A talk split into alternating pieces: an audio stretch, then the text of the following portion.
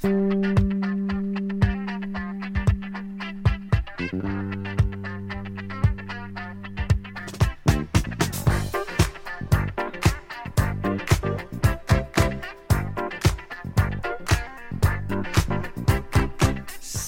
6 de agosto de 2022, esto es Oír con los Ojos. Bienvenidos, ¿cómo andan? 6 de agosto, sí, de 2022, una fecha que resulta, no es cualquier fecha para la historia cultural del Uruguay, como no lo fue la fecha de ayer, la fecha del centenario de Carlos Maggi, en perspectiva le dedicó tremendo programa, curioso, en todo caso, cómo quedaron bien pegadas estas dos fechas. Hoy, 6 de agosto de 2022, estaría cumpliendo 100 años otro grande de la llamada generación del 45, en este caso modelo eterno de periodista cultural, de crítico de cine, Homero Alcina Tevenet.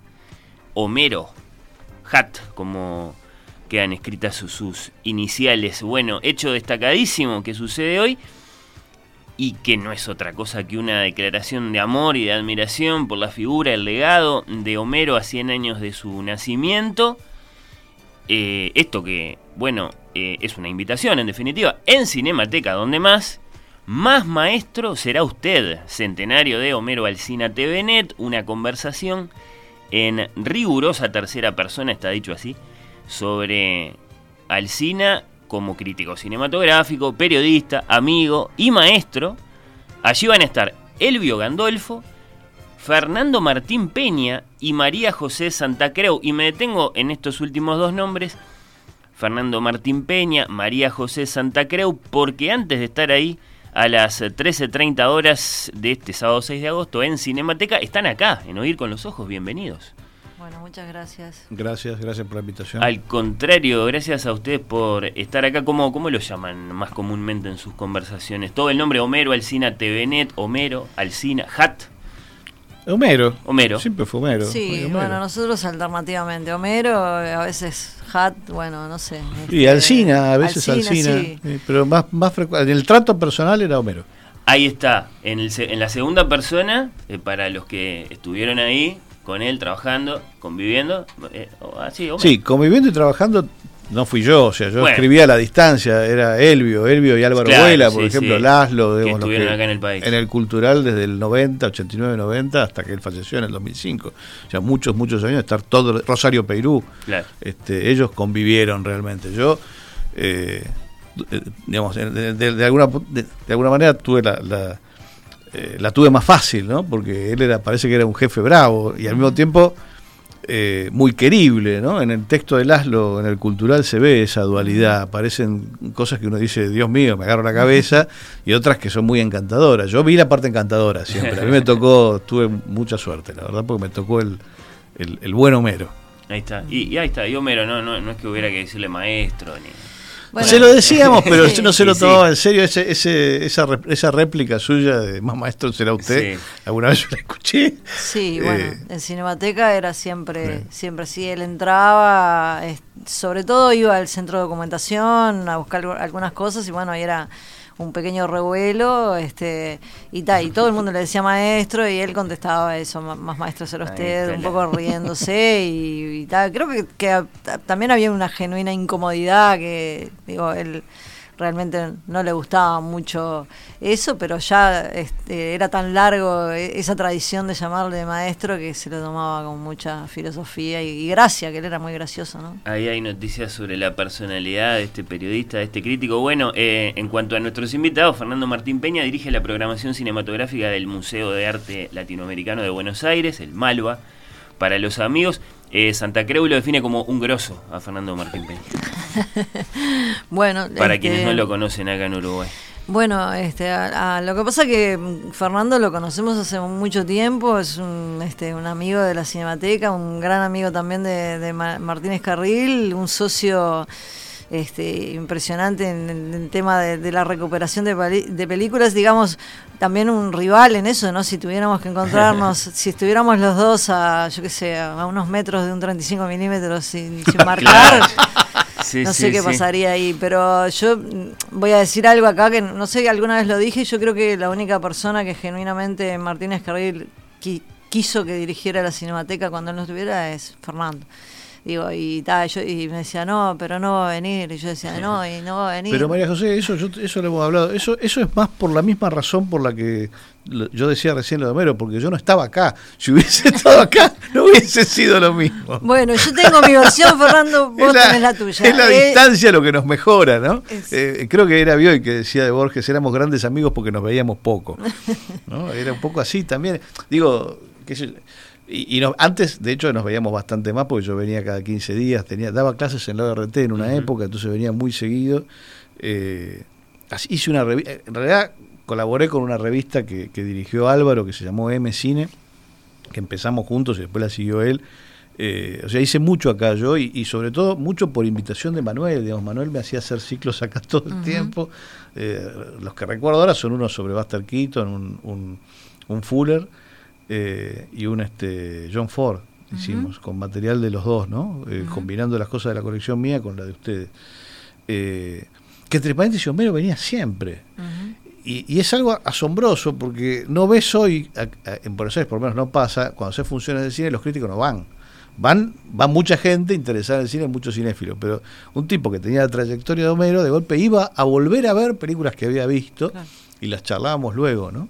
Y después hubo una, también hubo una, una suerte de carta, de, de carta blanca, blanca. Que, que me pidieron, que estuvo buenísimo en, en, en Carnelli, que me vine con un proyector de nueve y medio y uno de 8 milímetros para pasar copias raras. Este, y también siempre estaba Homero, a volver a ver cosas que ya había visto, en la- en la- y alguna que no, ¿no?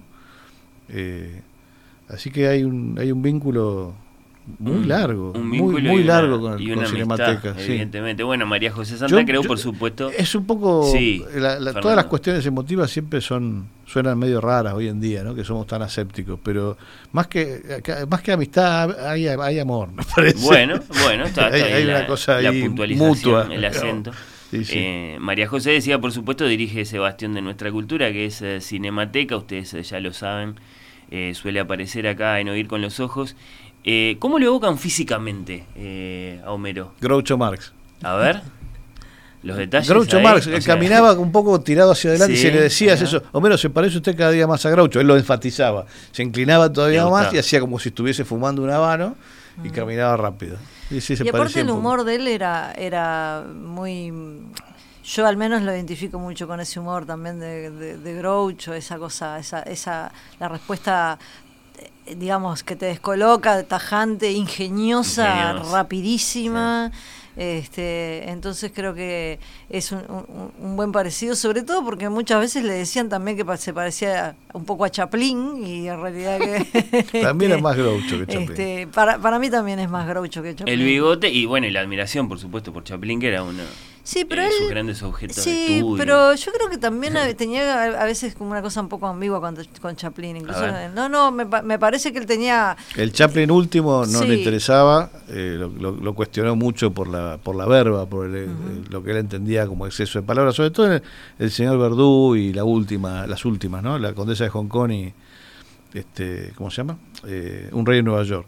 Pero hasta Candilejas creo que lo acompaña. Candilejas, Sí. el gran dictador, escribió bastante sobre eso y por supuesto todo lo anterior, ¿no? Sí, Lo- Bueno, claro, muy estudioso del, del cine mudo, además, eh, en una etapa. Y, Y él tuvo como, bueno, esa suerte o desgracia de publicar su libro de Chaplin 20 días antes que se muriera Uh, Chaplin. sí, lo O tuvo sea que actualizar a los cinco Sí. minutos de publicado. Sí. Este, y un poco que se bu- burlaba, o, muy al Homero, ¿no? Él decía, bueno, el que quiere decir que Chaplin es, es bueno a todo, que, se, que, que lo diga, pero nada, yo voy a decir lo que me parece, ¿no? Esto, está, esto sí, esto no. Porque una, una, una característica de su práctica es que él siempre desdeñó el autorismo como, como vara para medir la obra de alguien. Siempre eran las películas antes que los autores, no las películas por separado. Eh, qué sé yo, en relación con, con, con la, la influencia, de, por ejemplo, de Cahiers du Cinema, que sobre la mayor parte de los críticos ha sido tremenda, y que te como que y después su, su deformación norteamericana que viene a ser Andrew Sarris y, y todos los que lo siguen, la, la teoría del autor, que en francés es política de los autores, que no es lo mismo, eh, lleva a que mucha crítica tienda como a identificar, a individualizar eh, en, en- en- en ciertos artistas las obras. Que eso lo podés hacer perfectamente en casos muy claros, Fellini, Berman, no sé, digo Antonioni, pero en, en los tipos que trabajan más identificados con una industria, hay que pensarlo a Homero como un, como un tipo que, que se desarrolló y aprendió su oficio en la época del, del, apogeo hollywoodense, es mucho más difícil identificar a un autor. Claro, y en el cine es particularmente complicado en comparación con la literatura y otras disciplinas. Eh, las películas están hechas por mucha gente. Claro, pero independientemente de eso, la, valoración que él hacía, la hacía por película, por eso él se, se permitía eh, no gustar de las últimas películas de Chaplin, sí de las primeras, no, tenía, no entendía por qué había que gustar de todo, ¿no? eh, entonces esa, esa, esa eh, concesión, digamos, a, la, forma de pensar francesa, él nunca la hizo. Eh, yo puedo pensar... Y de alguna forma que, Chaplin... Que, por ahí se equivocaba, digamos, pero, pero entiendo, entiendo su pensamiento. Digo, yo admiro al, al, personaje y yo creo que él también en un punto, ¿no? Porque la integridad de Chaplin, por ejemplo, a la hora de ser el gran dictador, que desafía literalmente a un mundo fascista, desde, el lugar de... hay que pensar que el tipo era el artista más famoso del planeta y, arriesga su fortuna personal en hacer una película que no se iba a estrenar en Europa porque estaba digamos, toda ocupada por el nazismo o el fascismo, que no se estrenó en algunos países de Latinoamérica porque éramos, en Argentina no se estrenó, había que venir a Uruguay para verla porque en Argentina estuvo prohibida cinco años, ¿no? Durante toda la guerra mundial, porque Argentina mantuvo relaciones con Alemania y con Italia. Eh, que no se estrenó en algunos estados de Estados Unidos que practicaban el aislacionismo hasta que Estados Unidos entra en la guerra del 41. Es decir, ese, ese gesto, ese, ese tipo de cosas del Chaplin humano, Homero lo, lo, advirtió perfectamente. Entonces, esa, esa admiración yo creo que la mantuvo. Lo que pasa es que después le cuestionaba eso, la, la, el, el, el, el, salir a buscar otros horizontes creativos, que fue lo que Chaplin hizo con, concretamente con Michel Verdú, el, el Rey en Nueva York y, y una condesa de Hong Kong que simplemente a Homero no le interesaban. Homero se impacientaba muy fácil con las películas muy habladas. Ah, bueno. Eh, ahí en Cinemateca para este diálogo llamado, insisto, Más Maestro será usted, va a estar también el polígrafo argentino radicado en Uruguay, Elvio Gandolfo. Claro, son más ecos de que esta es una figura grande para el Río de la Plata y no solo para el Uruguay. Me permito decir que Fowell ha dicho que Gandolfo es el mayor cuentista argentino vivo, ¿eh? No, no vamos a estar con cualquiera. Sí, sí, claro, es tantas cosas Gandolfo, eh, por eso uno lo resume en, esa palabra en polígrafo, pero claro, capaz que eminentemente un, cuentista, ¿no? Eh, eso, una figura del Río de la Plata. Sí, bueno, este, Homero hizo su carrera en los dos márgenes del río, ¿no? Este, y, fue muy reconocido en, en Argentina, este, digamos eh, digamos, fue, fue buscar suerte allí, eh, su biografía, esa, esa parte que, que, él decía que no era importante, ¿no? que era que él era el 80 en el 80% de él era su obra, eh, digamos, de todas maneras el peso de su biografía, de, cómo él va a Buenos Aires, este, eh, vive, con vive con Onetti. De hecho, eh, una cosa que yo no sabía y que me enteré hace poco fue que en realidad como la esposa de él no podía entrar a Argentina, viaja con los documentos de María Esther Gilio, lo cual es este, increíble.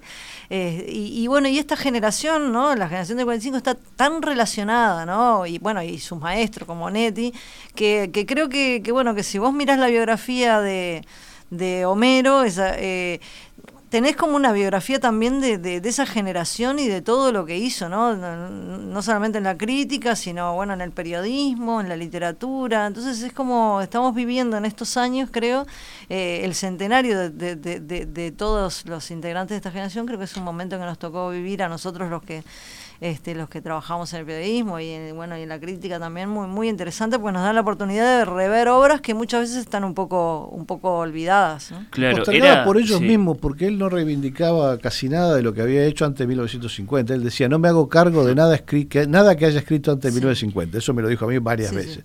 Con lo cual siempre sentimos que al hacer, nosotros con, con Gandolfo y con Álvaro Vuela compilamos la obra dispersa de Homero, es decir, la obra que él no juntó en sus libros, se la juntamos nosotros a pesar suyo en cuatro tomos gigantes con que se llaman obras incompletas. Sí, que aún así son una obra incompleta. Sí, teníamos para hacer un tomo más, pero ya nos pareció que era cualquiera. Digamos, lo que pasa es que realmente es Dejaron afuera alrededor de la mitad, puede ser, de lo que había. Más o menos. Un poquito... Eh, eh, las cuatro tomas es, los cuatro tomos es un poquito más de la mitad de la pero dejamos un montón afuera. O sea, esos cuatro tomos son una selección. Era una máquina de escribir. Este no, no, no paró de escribir un solo minuto de su vida. La obra escrita que fue cuantiosa de su capacidad de trabajo, entonces es una como de las, impresiones más fuertes que deja la, la, memoria. 70 años este de, actividad profesional empezó cuando no había cumplido 15 en Cine Radio Actualidad y, hasta el último día que, tuvo salud escribió, digo, lo internaron y el, día que lo internaron estaba escribiendo.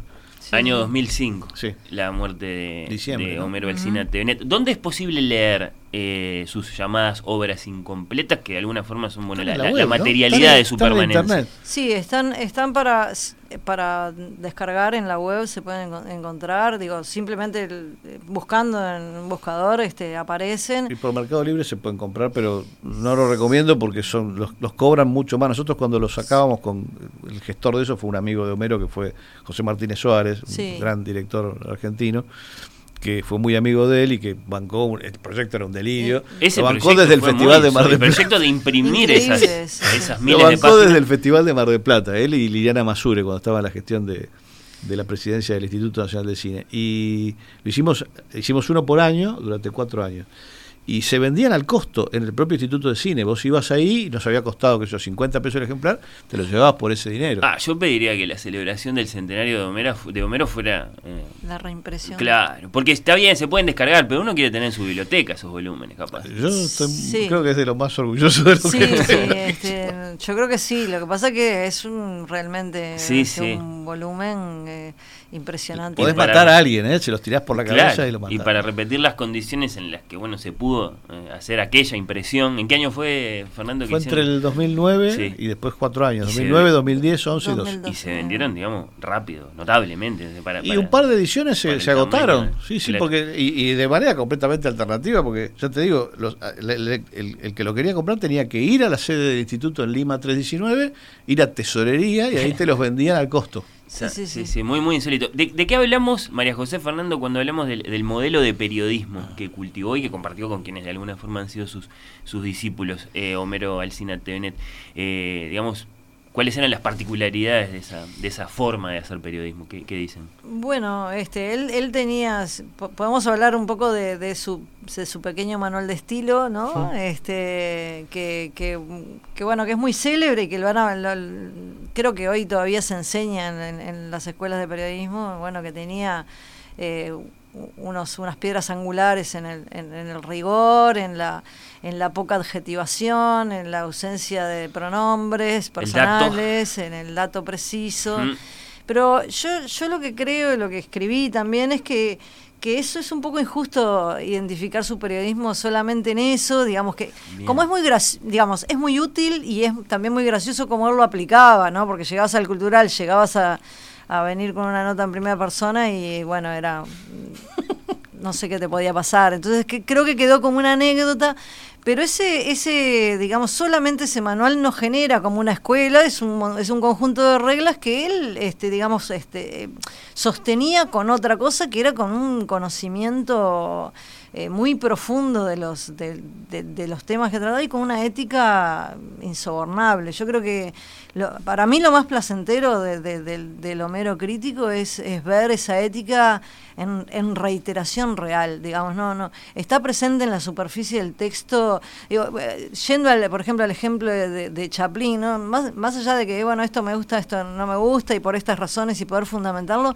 también está esa ética de decir, bueno, yo tengo que tener la libertad de decir que esto no, no, no me gusta o, o no es bueno o no lo considero que está a nivel de la otra obra del autor por esto y esto y esto. Y creo que eso, digamos, marcaba una política de, de- de Homero. A mí me gusta pensar solo, decía. A mí Exactamente. me gusta pensar solo. Y parece un poco petulante, pero esto, argumentaba siempre lo que decía. Entonces, Y se le ese, sí, claro, pero la, la prosa, la, la- la- esa apariencia de transparencia, qué sé yo, que, que la prosa suya tenía, para mí era una, era, un- era una herramienta que, está detrás de la, de la impresionante máquina cultural que fue la, página de espectáculos del diario El País.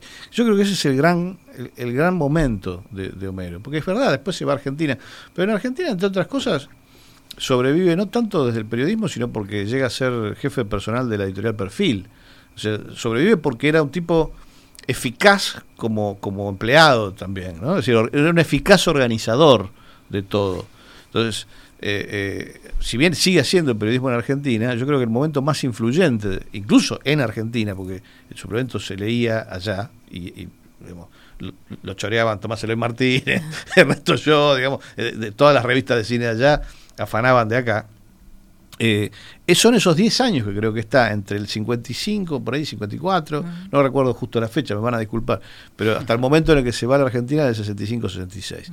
ese, ese periodo es de una influencia tremenda porque con esa prosa e imponiéndosela a los, a los demás, a los que colaboran en teatro, en música, ¿no? en, las distintas disciplinas que el suplemento cubre, realmente eh, eh, conquista un espacio importantísimo en un medio masivo y cumple, me parece, el, el, ideal periodístico que lo había formado a él en su momento, que era eh, el, el, de levantar la cultura general de, toda una sociedad, nada menos. Es decir, usás un medio masivo, el poder de un medio masivo real, que nunca se usa para eso. Digamos, en general la televisión, vemos lo que es hoy, eh, el, periodismo está muy devaluado, digamos, para Argentina. Hablo, no, me voy a meter con, los medios de acá porque no los conozco, pero en Argentina los, lo que eran medios masivos, digo, a ver, la gente antes aprendía a leer con el diario. Imagínate si aprendiesen a leer hoy con el diario. No hay ni correctores, entonces es un desastre. Entonces, en aquel momento, él entendió que ese medio podía servir para que la, cultura de toda una sociedad mejorase.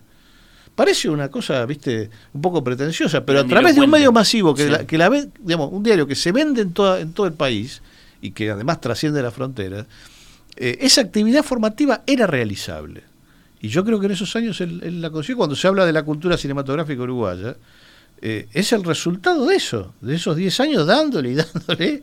Y lo mismo pasaba con el teatro, y lo mismo pasaba con la música. Y digo, todo eso se valorizaba desde un medio masivo. Imagínate si hoy, no sé, en Argentina, Clarín le dedicase el centimetraje que le dedicaba en ese momento el país a, la cultura argentina. Obviamente sería otra cosa.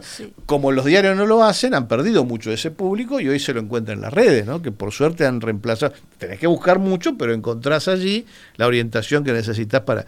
Cuando él dejó de ver que eso era posible, que los medios ya no les interesaba la cobertura de la actividad cultural, dejó la crítica, él dejó de hacer crítica. y optó por otras formas, digamos, de intervención que, le, le, siguieron pareciendo útiles. Digo, digo esto porque la idea del periodismo como una actividad útil, como un oficio, para él fue siempre mucho más importante que la de la crítica, que la actividad crítica. Pero cuando eh, a través de Abundancia realidad toma una idea de él y, entre los dos logran como... Sheck era, uno de los Sheck era, era no, nunca recuerdo cuál, era un, un tipo que lo admiraba mucho y lo respetaba y le permitió económicamente, digamos, la fundación del cultural. Y yo cada vez, eso lo recuerdo porque lo vi, Gandolfo puede ser por ahí más preciso con esto, pero cada vez que el cultural necesitaba más páginas, o eventualmente cuando pasó al color y qué sé yo, eh, Homero iba y hablaba con este check para lograr eh, los recursos para que el cultural siguiera saliendo. Y el suplemento cultural logró me parece mantener esa, esa, esa sensación del periodismo útil, del periodismo formativo, que él había practicado en esos 10 años este, anteriores. Así que me parece que su trabajo más importante fue el que hizo acá, no el que hizo allá en Argentina. Ahí está, claro, más, más noticias del, legado. Este, ¿está, ¿Está la voz de Homero Alcina TVNet en alguna parte? No, no, no. Debe estar, sí, hay un par de entrevistas grabadas con él. No mucho, ¿no? Era bajita la voz, hablaba bajito él siempre. Aparte se hacía escuchar mejor así. Ah. Bajaba la voz a propósito para que la gente se callara. Estaría, estaría enojado con el confort de los relatos seriados y el cine de pantuflas y control remoto. Las frases de Alejandra Treyes. Ah. ¿Qué, dice? ¿Qué dice?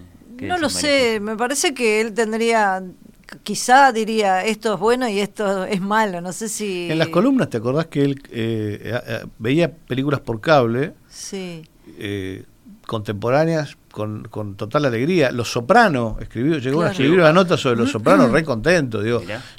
y, y, una cosa que él decía cuando le preguntaban por qué no hacía crítica era porque esto, porque la crítica de estrenos ya no era útil y que para que se justificara el trabajo del crítico hoy en día había que pensar en una especie de medio que fuese como un panóptico de lo que pasaba, como que él notaba que la difusión de, de, los, de los productos culturales se había diversificado tanto que había que cubrir lo que pasaba en el cable, lo que pasaba en la televisión abierta, el, cine que se pasaba, que se estrenaba en los, cines todavía, pero también lo que pasaba en las redes, lo que conseguías por internet, lo que, lo que se publicaba acá y lo que se publicaba afuera. Entonces, no pudiendo hacer eso, no tenía sentido ejercer la crítica. La importancia que le hubiera dado entonces seguro a las, a las plataformas. Repito los detalles de la invitación para dentro de un rato, nada más es hoy mismo. más maestro será usted, centenario de Homero Alcina TVNet, una conversación en rigurosa tercera persona sobre Alcina como crítico cinematográfico, periodista, amigo, maestro. Ahí van a estar, repito, Elvio Gandolfo junto a nuestros invitados en este arranque de este Oír con los Ojos inaugural del mes de agosto. Fernando Martín Peña, programador de cine del Malva en la Argentina, y María José Santa Creu, directora de nuestra cinemateca. A los dos, eh, muchas gracias.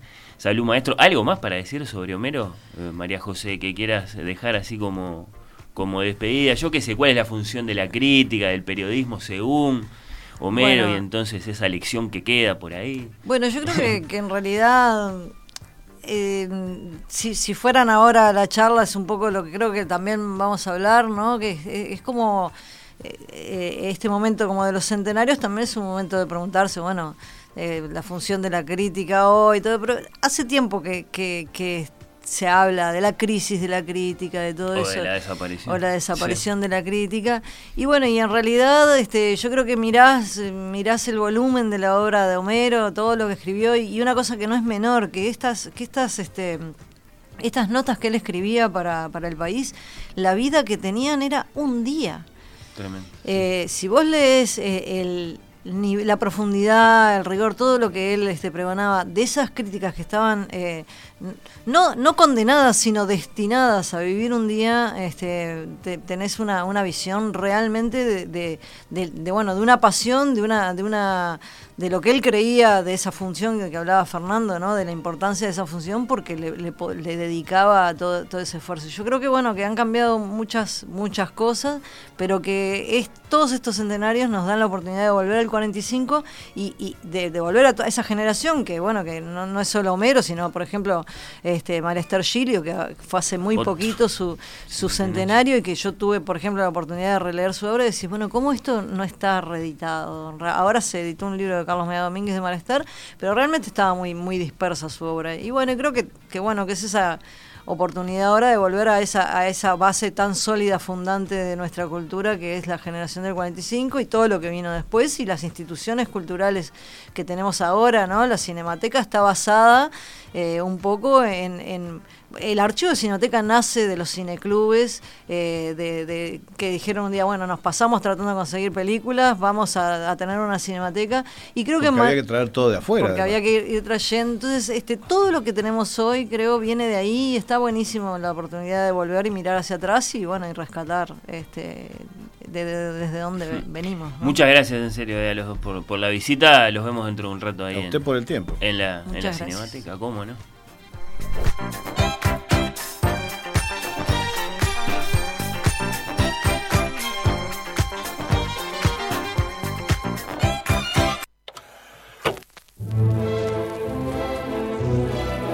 Oír con los ojos. Un programa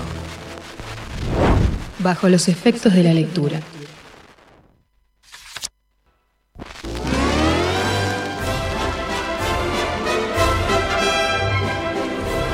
Oír con los ojos. Un programa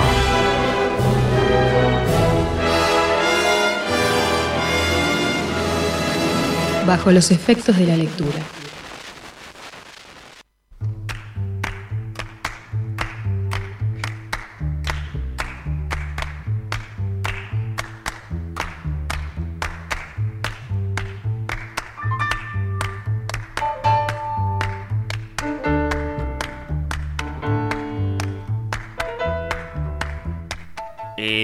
Universo que otros llaman, bueno, por autor por materia, por colección, por tamaño, por idiomas, por países, por más releídos. Ahí se empieza a poner un poco más distinguida la cosa.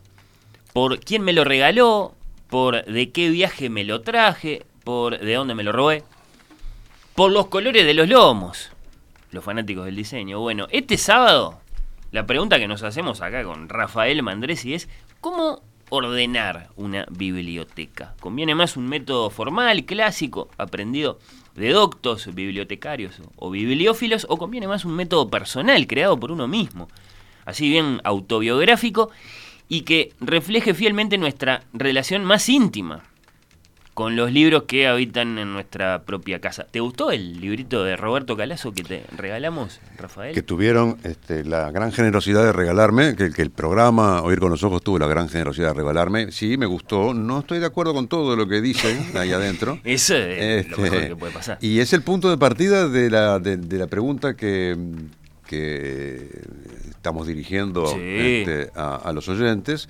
Este, y el título del libro es Cómo ordenar una biblioteca. Recordemos, Roberto Calazo es un ensayista, este, escritor también, este, de las grandes élites florentinas este, del siglo XX italiano, un tipo extraordinariamente erudito que murió el año pasado. Que se murió, sí, sí, eh, hace exactamente un año, porque fue en el, en el invierno para nosotros de, de 2021, sí, lo, lo recordamos con Lucía Campanella en, en su momento, un, uno de esos, sí, eh, como, no hay, como no hay tantos, Calazo, en su Sí. condición de erudito y de escritor y, Este, y, y de persona exquisita. absolutamente exquisita. Eh, el, el- el libro, eh, que en su traducción este, al, al español este, publicó Anagrama, este libro que este, se llama, cuyo título es eh, Cómo ordenar una biblioteca, aunque Calazo navega también por otros lugares, este, siempre en relación con los libros, pero no solamente en, en términos de la pregunta esa de cómo ordenar una biblioteca, eh, ni siquiera necesariamente de bibliotecas, este, y de hecho el último de los cuatro capítulos se llama Cómo ordenar una librería, este, y esto supongo yo que te, Sí. te atañe directamente. Bueno, por mi parte, ya que lo dijiste, si no lo hubieras dicho, no, no, no te hubiera interrumpido, pero debo decir que eh, más o menos entiendo, porque bueno, le he dedicado a esto muchos años de mi vida, muchos más años que a la radio, acerca de cómo ordenar, de cómo disponer físicamente una librería, y ciertamente me, me, me impacienta mucho la, la confusión, porque además existe la confusión eh, entre una librería y una biblioteca. Una librería es una cosa tan distinta de una biblioteca como que en una librería los libreros eh, hacemos lo que haya que hacer para que los libros se vayan. Y no solo para que se vayan, sino para, para, para- para- para cambiar ese, noble objeto que es un libro por ese vil objeto que es un billete. Así que es una cosa muy... eh, ordenar una librería es crear una máquina de libros que se mueven, eh, mientras que ordenar una biblioteca... eh, pero bueno, por supuesto que son conversaciones... Ahora, tienen algunas eh, cosas en común también. Bueno, por supuesto. Este, más allá del hecho de que hay un espacio físico donde se disponen libros. Pero este, una de las cosas que tienen en común o que este, en una librería son sistemáticos, en el caso de una biblioteca este, son frecuentes, pero no necesariamente sistemáticos, y es que hay libros que llegan permanentemente. Claro. Este, y que por lo tanto hay que encontrarles un lugar. Eh, y eso lleva muchas veces a reordenar la biblioteca. Porque alcanzada cierta cantidad de volúmenes, y esta es una cuestión fundamental, lo que sucede, es obvia, pero es fundamental, es que a uno se le empiezan a perder los libros si no hace algo bien hecho. De ahí que sea tan importante alguna clase de criterio para decir esto va acá y esto va allá. Porque eh, los libros se pierden, efectivamente se pierden, y solo se pueden manejar después eh, respuestas especulativas para contestar a la pregunta que interroga ¿dónde están? ¿Dónde están?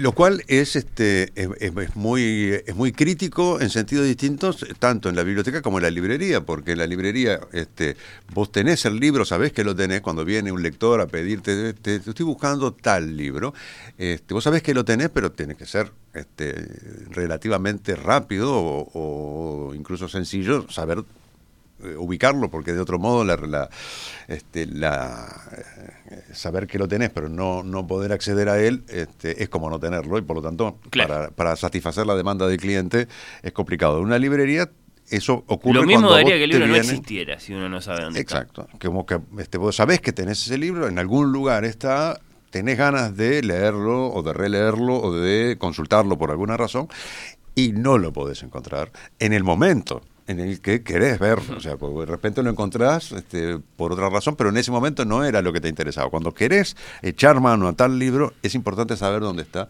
Y esa es una de las claves del orden.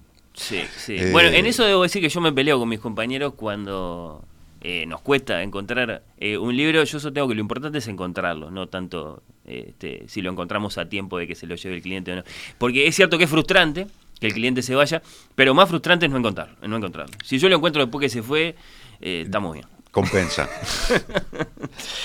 este, y, y bueno, el, volvamos al, al- al punto de partida, de- a, este libro de, de- de Roberto Calazo que eh, hace una serie de consideraciones. Es un, digamos, un, un libro eh, de, de pluma libre, Sí. este, donde este, va recorriendo algunos, este, algunos aspectos de eh, el ordenamiento de una biblioteca y también de las eh, de la vida de una biblioteca. Claro, según Calazo, dice Anagrama, la editorial que lo publica en nuestro idioma, este libro original en italiano, quien intenta ordenar su biblioteca debe reconocer y transformar el mapa mental de sus preferencias y pasiones, enfrentándose a sorpresas y sin esperar soluciones claras.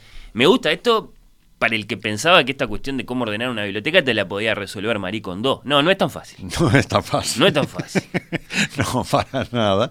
Este, eh, y además, de nuevo, porque una biblioteca este, no es- nunca está ordenada de una vez y para siempre.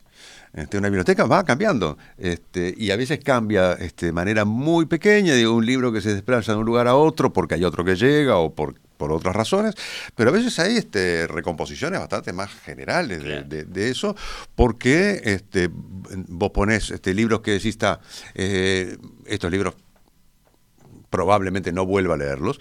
Entonces van al estante, este, para citar este, en en la columna, van al último en aquel, allá donde Claro. no importa si lo alcanzás o no lo alcanzás, este, o porque, este, y ahí sí, volviendo a la cita de, de- de Roberto Calazo, porque se rearma, o se reconfigura el espacio mental del usuario de la biblioteca.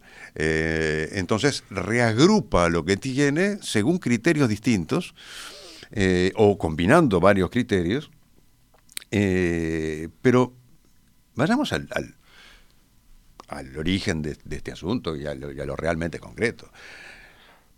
Ordenar una biblioteca siempre está condicionado por un mueble. Sí, sí, sí. Es decir, sí. este, eh, hay que empezar a decir, bueno, este, ¿dónde este, tengo la posibilidad de colocar estos libros? Y según cómo sea ese mueble, en el tamaño que tiene, en la forma que tiene, en, incluso en, la- en el- en- en la habitación en la que se encuentre, eso condiciona este, el arreglo de los libros. Y por decir, supuesto, esa es una cuestión tan infinita como las bibliotecas en sí, porque antes del mueble está el apartamento o la casa, y antes de eso, eh, de qué trabaja uno, y antes de eso, dónde nació uno, y así. Sí, este, ahora, sin ir tan lejos, este, sin ir al Génesis, eh, por ejemplo, la, eh, cuando uno tiene la posibilidad de decidir acerca del mueble, de la biblioteca Sí. que quiere, este, los, eh, la altura de Uh, los anaqueles, ¿cómo la define? Este, porque vos la definís de determinada manera y entonces de repente te queda un espacio sobrante enorme hacia arriba del anaquel, o de repente te quedan anaqueles en los cuales hay muchos libros que no entran. Yo te sumo la altura de todos los libros que tengo y la promedio. Hace- Eso, ese es tu, tu- tu criterio. Y Este, claro, me va a pasar que después ese libro de arte, valiosísimo, especialmente eh, querido, ese justo en ese estante no me va a entrar, pero bueno, es uno. Claro, pero en muchos, muchos casos, no el tuyo, por supuesto, Fernando, ese libro de arte va a parar a la mesa baja del living Y bueno. para impresionar a los incautos que vienen a tomar el café. El Coffee Table Este, Book, claro. sí, pero pero tam- o sea porque también está eso están las obsesiones es decir eh, yo hay algo esto es muy personal que no me gusta pero que muchas veces no tengo más remedio que hacer que es poner los libros horizontales Acostados. Exacto. El libro acostado porque directamente no entra. No entra. Entonces la única manera de hacer es ponerlo acostado. Ahora, si vos lo pones acostado en el último estante, eso ya, ya es desidia. Es decir, porque ya, ya es como tratar muy mal ese libro. Porque es como decir, no solamente está ya lejos, sino que además está acostado, o sea, está muerto. Y seguramente tiene varias cosas encima. Este, y eh, Que con suerte son libros. Que con suerte son libros, sí, no, puede tener, este, yo qué sé, este, cubos de Rubik, este, o no sé, o animalitos de peluche, este, en fin, eso depende de la vida de cada hogar. Eh, pero además están las bibliotecas que no están en hogares, están en las bibliotecas de, acá mismo tenemos una en el estudio. Por cierto. Este, o sea que eh, eh, hay un primer punto y es este, las maneras como se me pueda ocurrir o como yo pueda querer ordenar una biblioteca no son infinitas, están condicionadas de entrada por el lugar físico en el que lo voy a disponer. Esta es una conversación de la que fácilmente y, bueno, relevantemente, eh, bueno, podría estar, digamos, de la que podrían participar carpinteros, Pero por que supuesto. por supuesto dirían, bueno, caramba, que ahora existen eh, los... los, eh, lo- lo- lo- los tarugos que se, que se ponen y se sacan, ¿no? Entonces los estantes de altura regulable. Sí, eso por Eh, supuesto. A lo Este, cual nosotros vamos a contestar, bueno, pero los libros son muy pesados, los carpinteros a veces no tienen en cuenta, eso se pansean los estantes y son demasiado largos. Sí, sí, por supuesto. No quiero tarugos de plástico, dame estantes bien, bien puestos. Sí, este, yo no, no, este, eh, no quiero este, pelearme con los carpinteros, ni mucho menos. Este, pero, pero es, esa idea del tarugo, ya la idea, la palabra tarugo ya, ya es Es muy linda, me gusta. este, eh, es muy Ikea, es decir, es muy mueble prefabricado. Eh, o sea, el, el- el tema del modulable. Aun cuando, por ejemplo, en, en mi caso, este, acá en Montevideo, en la biblioteca que yo tengo en Montevideo, que no es de madera, que es de hierro, este, el- este, le pedí al herrero, porque lo mandé a hacer, le pedí al herrero que este, me, me permitiera mover los estantes. Aún así, aún moviendo los estantes, el tema es que este, vos tenés libros de determinado formato que si los querés colocar, tenés que sacrificar el lugar de no sé cuántos otros Claro. libros, porque digo... Este, No y- es fácil, y no toda se una serie de, de problemas. toma de decisiones que son estrictamente físicas, que son estrictamente materiales, concretas, relacionadas con el espacio. Y una vez que eso está resuelto, aparece todo el resto de los criterios posibles este, para no solamente el uso de la biblioteca, sino la apariencia de la biblioteca. Claro. Eh, confieso que a mí me gusta mucho contemplar una biblioteca ordenada, tanto, tanto que eh, no pocas veces fantaseo con la idea de la librería cerrada, de la librería que funciona cerrada, que me van a decir, es absurda. No, no es absurda, eso, eso es Amazon, ¿no? Eh, salvo, salvo que eso, que es un almacén que entonces vende, por ejemplo, online, en general, por, por esa misma razón, porque no atiende al público de manera presencial, eh, no cuida particularmente bien su, su aspecto. Entonces Sí. no terminamos de resolver el problema de, de- de la contemplación de una biblioteca. Eh, es lindo ver- verla ordenada y sucede poco. Hay que trabajar mucho, dura poco después la biblioteca ordenada. Sí, hay que hay que trabajar mucho, eso sin duda, porque este, o sea, si vos querés, este, yo creo que no hay ni- no hay ningún criterio eh, por sí solo que sea satisfactorio. Entonces es mucho más complicado porque tenés que juntar varios y este, ahí, este, es decir, eh, el- pongo simplemente este, el, el- el ejemplo de, este, de, de cómo yo intento ordenar este, una biblioteca y es combinando las materias de los libros, el formato de los libros, pero no que sean todos iguales, y este, el color. Ah, bueno, es ambicioso.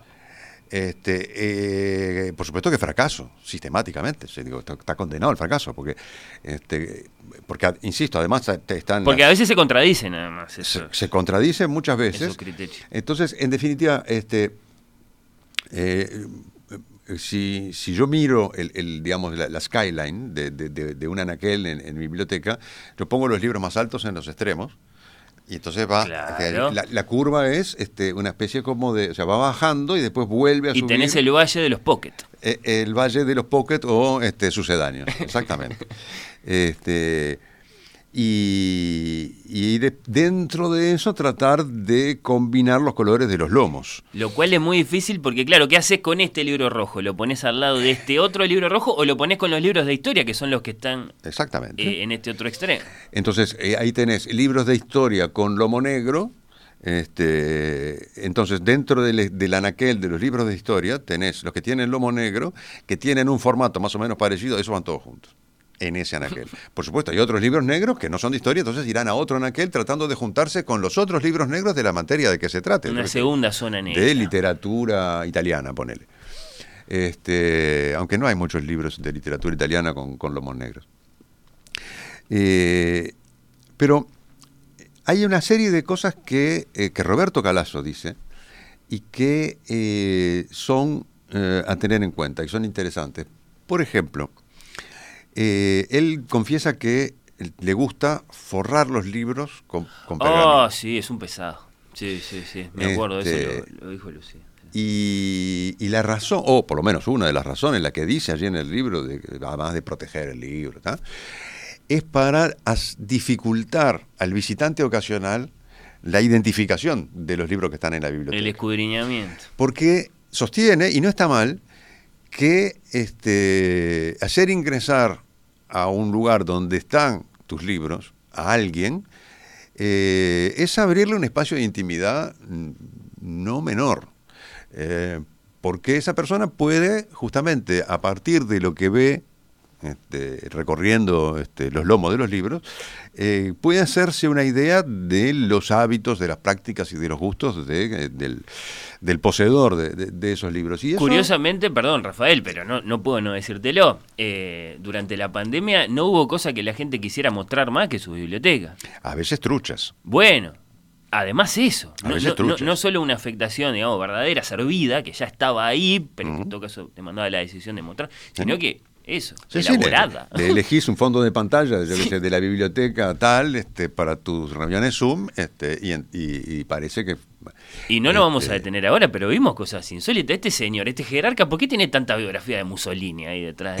Bueno, y dado para interpretaciones, que es lo que vos decís, le abrían un espacio Exacto, de... exacto. Vos abrís un espacio que permite este, a alguien ingresar en una dimensión que en última instancia es bastante íntima en el fondo. Sí, sí, sí. Este, o, eh, ejemplo, darse cuenta que este, esa persona lo que tiene son este, básicamente este, colecciones que jamás leyó en su vida. Bueno, claro. Este, pero que están todas agrupaditas porque son todos iguales, entonces este, le da como esa especie de, de- de carácter compacto y de eh, eh, que remite a cierta este, vocación de exhaustividad y que este, supuestamente eso este, traduce algo de erudición de parte del poseedor. Para no hablar de la vergüenza que nos puede llegar a infundir, eh, bueno, eh, toda esa colección de libros eróticos de Fabio, que capaz que alguno de nosotros tiene en su casa y que no queremos que se sepa. Exacto, no queremos que sea- o, este, o la colección completa de, de, este o completa o por lo menos este importante de este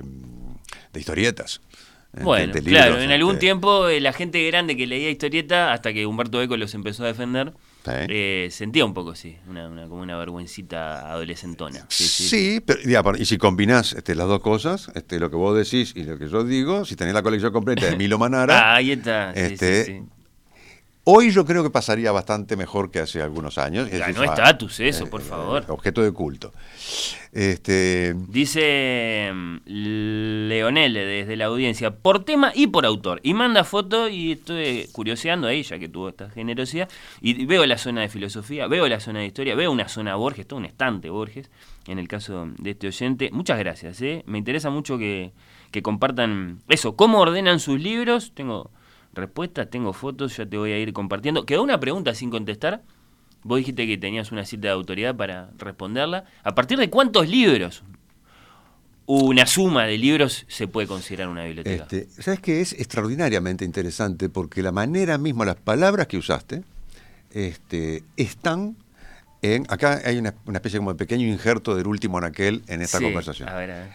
Están en un famosísimo libro que muchos consideran como la, piedra fundacional de la biblioteconomía, de la bibliografía, etcétera, que es de Gabriel Naudet. Gabriel Naudet es un eh, francés este, que es muchas cosas al mismo tiempo. Este, un letrado, un libertino erudito, este, un, este, en fin, un escritor de temas muy diversos eh, y médico, por otra parte, pero que fue durante toda su vida bibliotecario, este, bibliotecario de poderosos. Y, su primer este, mecenas, su primer patrón como bibliotecario fue el presidente del Parlamento de París, este, allá por los años 20 del siglo XVI, y el tipo le dedica a este señor llamado Henri de Mem eh, un libro cuyo título en francés es Avis pour dresser une bibliothèque, es decir, consejos para constituir una Qué biblioteca. lindo. Gabriel Nodé se escribe Naudé. Naudet. Sí, 1600-1653. 53. Nacido en París y muerto en Abbeville. Justamente en Abbeville murió, que es, un, este, es en Francia, no, no demasiado lejos de París, pero de regreso de, este, de Suecia, porque eh, su última, este, ¿cómo llamarlo? Este, iba a decir clienta, no. Este, la última persona que él que lo, lo convocó para que le organizara su biblioteca fue la reina Cristina de Suecia. Y el tipo fue, estuvo un tiempo y después este, hubo problemas, en fin, se volvía y en el viaje de regreso murió. Pero en el, en el intervalo entre esta primera experiencia como bibliotecario que lo lleva a escribir este libro y esa última con la reina Cristina de Suecia, este señor fue bibliotecario del cardenal Di Bagni, que era nuncio apostólico en París y que se lo llevó a Roma y estuvo 10 años al servicio de Di Bagni, que le armó la biblioteca en, este, en Roma. Y después, cuando vuelve a Francia, este, vuelve para ser el bibliotecario del cardenal de Richelieu. Que claro, este, vuelve en el 42, Richelieu muere ese mismo año, y termina siendo el bibliotecario del sucesor, del cardenal Mazarino. Y, Toda gente a la que se le perdían mucho los libros. eh, todas, no, pero es que la, la- la, este, bibliotecario en el sentido además del tipo que le compone la biblioteca. Claro, sí, salía Y Gabriel no depara a Mazarino. este, las obras. el tipo poco menos que este, confiscaba los- las colecciones privadas, este, iba a, a- a- a todos los libreros a, hacer racias de libros y viajaba a buscar libros. Viajaba para Flandes, viajaba a Alemania, viajaba. Decir, que se pasó este, años eh, constituyendo la biblioteca del cardenal Mazarino, que de hecho este, hoy en día una de las bibliotecas públicas francesas es la biblioteca Mazarina, que es la heredera de esta biblioteca de Gabriel, que construida por, constituida por Gabriel Nodé, que llegó a tener 40.000 volúmenes. Este, y, o sea, eh, este, este letrado es este, el autor de probablemente el primer libro que está expresamente dedicado a cómo hay que hacer para ordenar y constituir una biblioteca. Hermoso. Y además, unos años después, escribió otro libro eh, que se llama, se llamó, el, el- el- el primero lo escribió directamente en francés, el segundo lo escribió en latín y se tradujo después, este, Bibliografía Política. Es decir, este, una, una especie de eh, repertorio de, de lecturas necesarias para entender y aprender las ciencias de la política. Hay edición española, quiero decirlo, para los que se lo están preguntando, ya eh, poniéndose la campera para salir a las librerías, eh, de recomendaciones, así está traducido para formar una biblioteca de Gabriel, no, de, es de KRK, parece bastante rara, pero bueno, está traducida esta obra de la que habla Mandresi. Este, y, por, qué, por qué decía yo que, es este, extraordinario la manera en que en cómo planteaste la pregunta? Porque son las palabras que usa él. Este, ¿Cómo hacer para transformar un amasijo de libros, un amontonamiento de libros, este, en una biblioteca? Y esto, o sea, eh, para dar una idea, ¿no? los, nueve capítulos, digamos, en los que está eh, ordenado el libro, eh, son, son estos. El, El lápiz y papel. se, se debe, este, eh, se debe este, estar interesado en eh, constituir bibliotecas y por qué. Capítulo 2, la manera de instruirse y saber cómo se debe este, constituir una biblioteca. Tercero, la cantidad de libros que hay que poner adentro.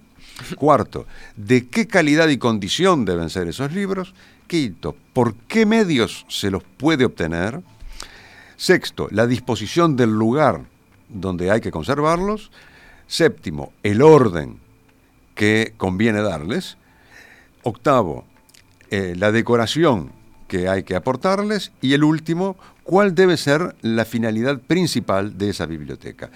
Y en, eh, en el capítulo 13, el de la cantidad de libros que hay que poner adentro, la respuesta de Nodé es muy sencilla, la mayor cantidad posible. ¿Sabés de lo que me estoy dando cuenta, Rafael, eh, a medida que avanza esta conversación? Eh, esta no era una conversación, esto era un ciclo, un ciclo seguramente eh, infinito, que abarca capítulos con carpinteros, que abarca capítulos con entomólogos para hablar de los pececitos de plata, que abarca muchas cosas. Por supuesto. Eh, no, no lo vamos a poder ni arañar este No, asunto no, hoy en este, estos minutos. yo- la- eh, eh, hacemos un- una pequeña incursión simplemente, es- pero es- es fascinante, este, fascinante. Hay, hay muy, no digo muchísimos, pero, pero una cantidad razonable de trabajos, este, y diría académicos en, en la mayoría, este, sobre las bibliotecas y su historia, que son este, apasionantes. Antes de Eh, empezar a leer estamos hablando, ¿eh? Sí, sí, sí, sí, por supuesto, solo- por supuesto. Este, y la, hay una aclaración que me, parece que tal vez sea, sea importante. Dos, dos cosas este, eh, más respecto de Gabriel Nodé. Eh, el, eh, aparte, este, hay, hay todo un, pasaje sobre los catálogos en Gabriel Nodé, ¿no? Ese tipo de, este, hay que conseguir catálogos, hay que este, traer catálogos, a- agarrárselos a los libreros y, y- y a su vez, a partir de esos catálogos, este, identificar las buenas ediciones. Este, después, cuáles son las buenas ediciones, por qué eh, este, hay que interesarse en ellas, etcétera, etcétera, pero a su vez reconstituir los catálogos, no tanto para el librero, sino para el uso de la biblioteca. O sea, es, el- es uno de los tipos que inventa la catalogación bibliotecaria. Ay, ay, ay. ¿Qué Este- dice Ángel? Primera regla para mí, libros de una misma colección, todos juntos. Bueno, las editoriales recogen esto y empiezan a invadir con sus elucubraciones nuestras bibliotecas. Entonces uno tiene en general una zona toda amarilla, son todos los anagramas, ese tipo de cosas. Libros de una misma colección, todos juntos y ordenados por número. Empiezan a aparecer ese tipo de cosas. Sí. Eh, algo parecido a lo que hace Rafael, más altos en los extremos, más bajos al centro. En tercer lugar, los de una misma altura, medido por color, y los combino para que haya un contraste a su vez colorido. Dice eh, Ángel, empieza a aparecer, digamos, la facción más freak de nuestra audiencia. Un saludo para Sí, este, yo, yo me reconozco en, en- en- en esas cosas, este, en, en- el costado obsesivo, por no decir maniático, que puede tener ese, ese asunto. Este, y a su vez, como, como eh, el primer golpe de vista de una biblioteca te da una idea de cuál es el orden mental de la persona. Claro. Que no es que sea mayor y menor, son órdenes distintos. Este, una biblioteca que aparece totalmente desordenada traduce cierto orden para quien la, la- la dispuso así. Pero eso que dice, este, no, no recuerdo el nombre del oyente, Ángel. eh, lo que dice Ángel sobre las colecciones, este, eso para Gabriel Nodé no corría, porque ese mecanismo de las colecciones es sobre todo para obras literarias. Y la biblioteca de Nodé son bibliotecas doctas, la literatura está fuera. Este, Ah, bueno. Eh, no, no, este, Bueno, por empezar no existía la palabra literatura. no, en no existía la él, palabra, que, pero lo que lo dice, este, lo que dice es que este, él eh, organiza bibliotecas este, para los espíritus fuertes Claro. y no para los espíritus débiles que leen novelitas. Y Eh, Claro, cosas. pongamos por caso el Quijote, que capaz que era una, una- un libro de moda en, en ese. Eh, no, Quijote no estaría dentro. Entretenimiento. Este, porque además, este, eh, Nodé es el primero con todos los recaudos del caso, ¿no? Para, estamos hablando del siglo XVII, primera mitad del siglo XVII, es el primero que piensa en una biblioteca como una biblioteca pública, es decir, una biblioteca abierta. Gargantúa y gente de- Pantagruel afuera. Este, sí, afuera, por supuesto. Este, y, y- pero claro, no pública en el sentido contemporáneo, es decir, pública a un grupo, a un círculo de letrados este, eh, que puedan acceder a las colecciones de alguien que tuvo, entre otras cosas, la plata como para poder constituir esas colecciones. Este, y, y la, digamos, la, la- figura de este hombre es probablemente como el, el- santo patrono de, este, de bibliotecarios y bibliotecónomos, seguido de otras grandes Estás usando una palabra rara, creo, para nosotros. Biblioteconomía, bibliotecónomo. Eh, supongo que estás traduciendo. Eh, Nosotros estamos más acostumbrados a eh, bibliotecario, bibliotecólogo, pero ah, es lo, es- es lo mismo, es algo que como que suena más a, a administración del espacio, quizá, si lo decís así. Sí, este, tenés razón, es muy probable que yo esté traduciendo, aunque este, porque la, la palabra eh, eh, eh, este, existe en francés, pero en francés también existe bibliotecología. Interesante. Este, no sé, allí tal vez haya algún matiz este, que, que en este momento se, se me escapa.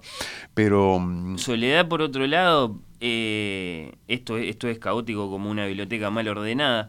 Eh, dice, ¿no? A propósito de la relevancia de los carpinteros, de los eh, entomólogos en esta conversación, la relevancia de los decoradores, porque en general uno sitúa eh, delante de los libros, si el estante es lo suficientemente profundo y lo, y lo permite, objetos.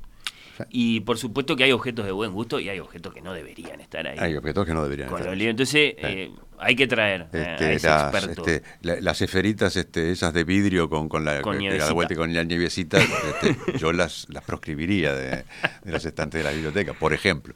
Eh, por Este, otro lado, dice esta querida oyente, eh, Soledad, y me gusta mucho y que quede, que quede dicho, porque es, es- es una cosa que uno hace con sus libros y, y me parece que es muy linda.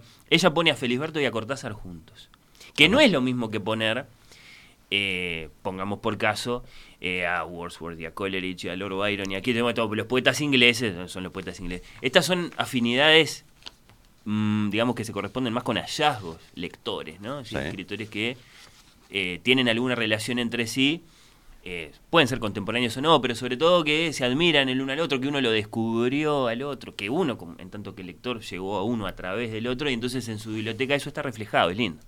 Y, y puede suceder. es, este, sí, o sea, este, los, eh, lo que Roberto Calazo en el libro llama buenos vecinos, Bien. este, o malos vecinos, este, cuando hay un libro que destruye todo, hay un libro en un anaquel que destruye totalmente el, orden o la, o la armonía que tiene que tener, y a su vez libros que son muy buenos vecinos, que se, que se juntan, este, no digo necesariamente, pero en todo caso sí, tal vez necesariamente en esa biblioteca en particular, porque responde a alguna historia. O sea, porque también esto es una historia de lecturas.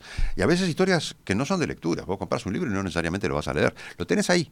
Sí, son lecturas de te dará- viajes, te de regalos. este, este, sí, o, o libros que llegan para otra manera, pero de libros que uno compra, que los va y los pone en la biblioteca y llegará el día, o no, pero tal vez llegue, en el que le pegás el manotazo a ese libro que está ahí de repente hace 10 años y que vos lo compraste un día, pero no lo leíste de inmediato. O sea, también están como los, cuáles son los usos de las, de, la- de las bibliotecas personales para no entrar en el gran capítulo de las bibliotecas este, públicas o más o menos públicas, etcétera.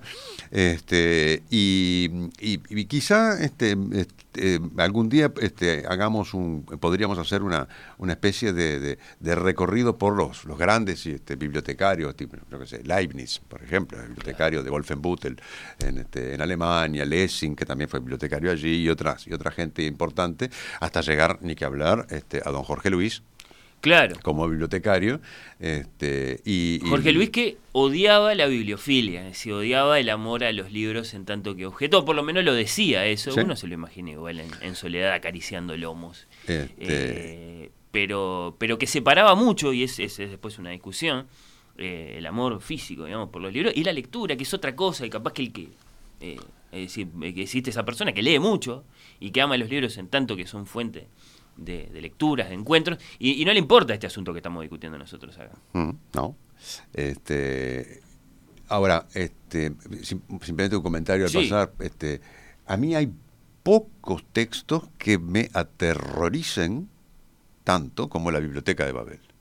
Es, es- es aterrador. Sí. Este, será porque reconozco cosas de mis propias obsesiones y mis propias cosas en él, pero este, es una, es, es- es una, esa biblioteca que es el universo, este, y sus hexágonos y sus perspectivas, este, es este, eh, es un, eh, si es, si es un universo no es necesariamente en el que me gustaría vivir, sí conocerlo tal vez, pero no necesariamente vivir en él.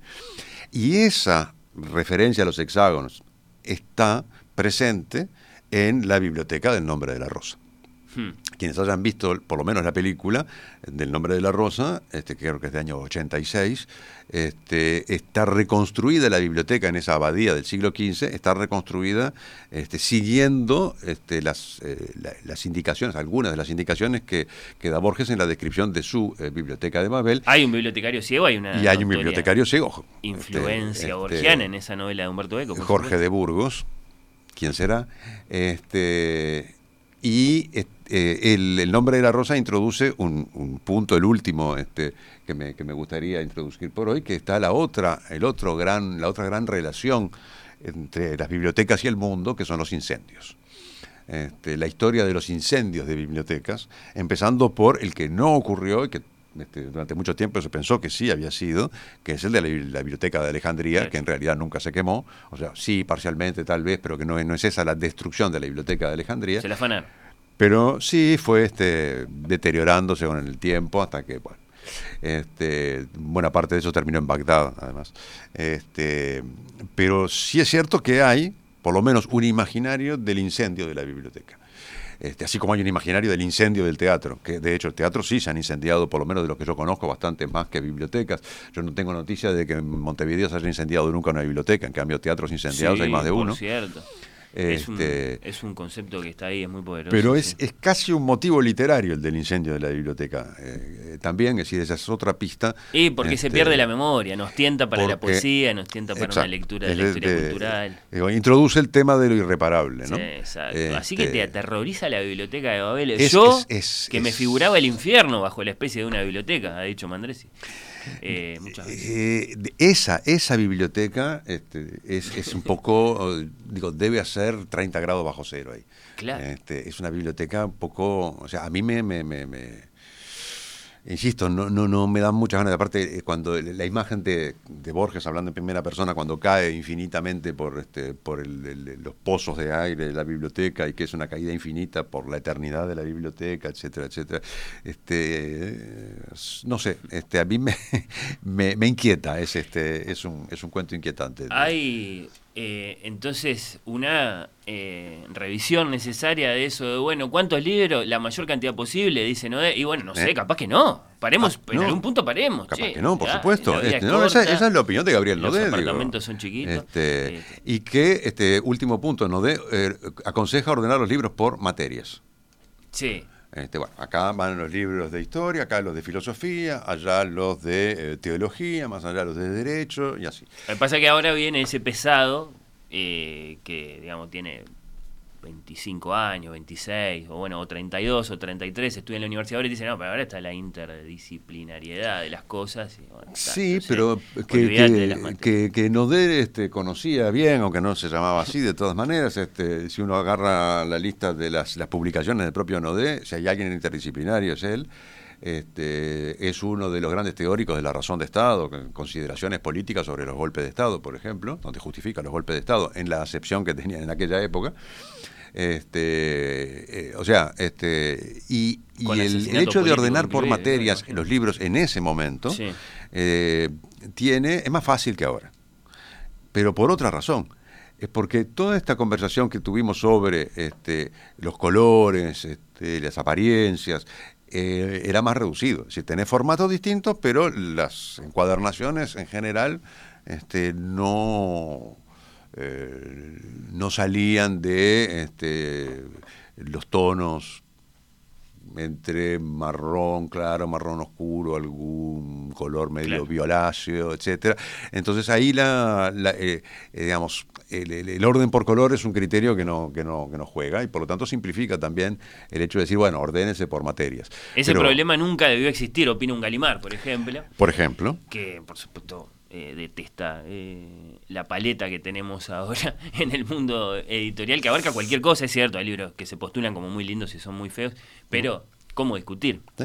Bueno, apasionante y acaso eh, nos acabamos de dar cuenta, después en general no cumplimos estas cosas, pero estaría bueno cumplirlas, hacer algo con carácter, porque claro, ¿cuántas cosas hay para discutir? A propósito de cómo ordenar una biblioteca, no estamos hablando de leer libros acá, ¿eh? no, no, no, no, no, acá no, no- no estamos hablando de lectura, acá estamos hablando de cómo disponer los textos, este, que pueden ser libros y pueden ser otras Ah, cosas. está, ves, está. Y sí, porque también tenés papeles, este, Claro. también tenés revistas. ¿Qué este, cosas que no son libros pueden llegar a Pueden- tener un lugar legítimo, Claro, claro. no Claro. eh, intruso, ¿Eh? en una biblioteca? Exacto. Sí, Sí, sí, sí, sí, sí, sí. bueno, está. Promesa, quizá acaso, de, bueno, futuras conversaciones en Oír eh, con los Ojos. Rafael, ¿la pasaste bien? Muy bien, como siempre. Bueno, encantadísimo de tenerte una vez más en nuestro programa. Después de la pausa se viene la entrevista, que hoy es musical, a Oír con los Ojos.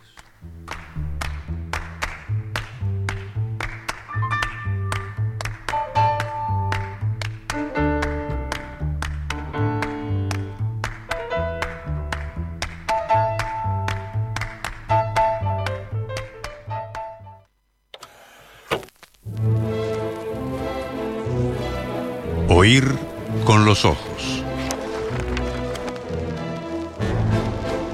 Un programa Bajo los efectos de la lectura.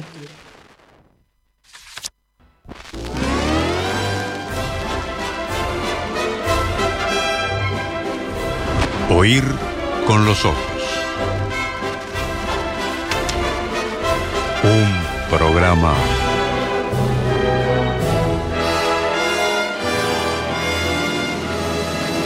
Bajo los efectos de la lectura.